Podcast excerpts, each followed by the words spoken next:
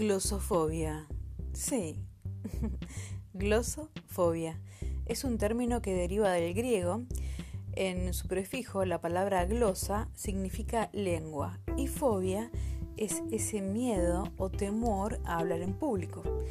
Glosofobia se remite entonces a este temor de expresarme en el acto de habla en sí mismo por una incapacidad de poder modular, poder articular conceptos frente a un auditorio. Seguramente alguna vez te pasó, a todos alguna vez nos pasó tener que rendir un examen frente a una mesa de profesores y sentir que la voz no nos salía, sentir que se nos hace un nudo en la garganta y no poder decir nuestro discurso. Mm, terrible y en algún otro momento, de repente como profesores, habernos encontrado ante un aula repleta de alumnos, más alumnos de los que creíamos y de repente sentir que nuestra voz no llega al fondo y se escucha, se escucha.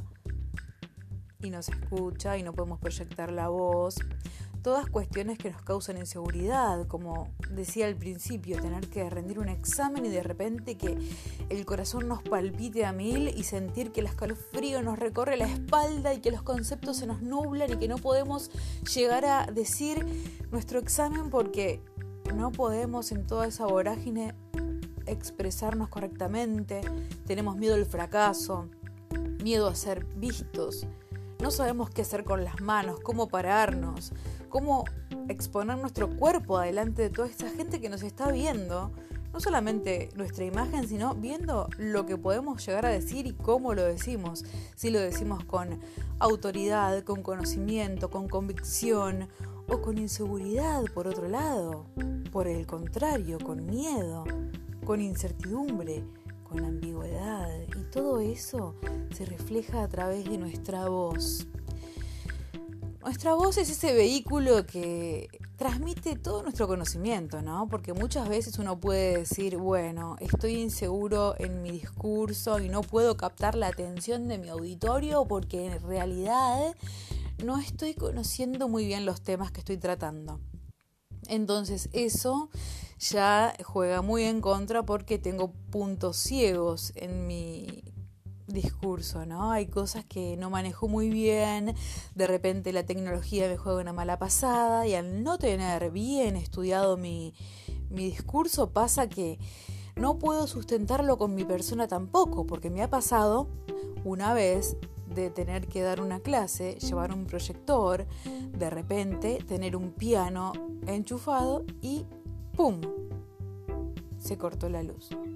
¿Y qué hacemos en ese momento? Y bueno, hay que sustentar con el conocimiento que uno tiene, hay que sustentar con el cuerpo, con la persona en sí misma y seguir adelante. No se puede, no se puede dar machatas y como se dice muchas veces en teatro, este, la función debe continuar, no nos queda otra más que seguir adelante.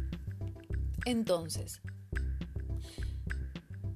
pasa que nuestro discurso está llevado a cabo no solo por el conocimiento, yo puedo ser ingeniera, tener todo el conocimiento, sino que también el vehículo de ese conocimiento, que es la voz, la técnica vocal en sí como acto de habla, que nos juega una mala pasada. De repente, a ver, voy a dar un ejemplo. Yo puedo ser una conductora de Fórmula 1 pero si mi coche no pasó por boxes primero, si no fue chequeado técnicamente, y es probable que me fallen los frenos, que me fallen las cubiertas, las gomas no estén en estado para agarrar las curvas adecuadamente, entonces ahí voy a patinar, voy a patinar. Nosotros tenemos nuestra voz como vehículo transmisor de conocimientos y a nuestra voz se la trabaja tanto en la altura, la intensidad, el timbre, la amplitud. Son características del sonido que se pueden trabajar, pulir y llevar a la conciencia para que nuestra voz sea un instrumento de uso consciente y que sea manipulable a mi antojo como hacedor de un discurso. Yo puedo generar intriga, puedo generar espanto, puedo generar tensión. Todo depende de cómo maneje mi voz.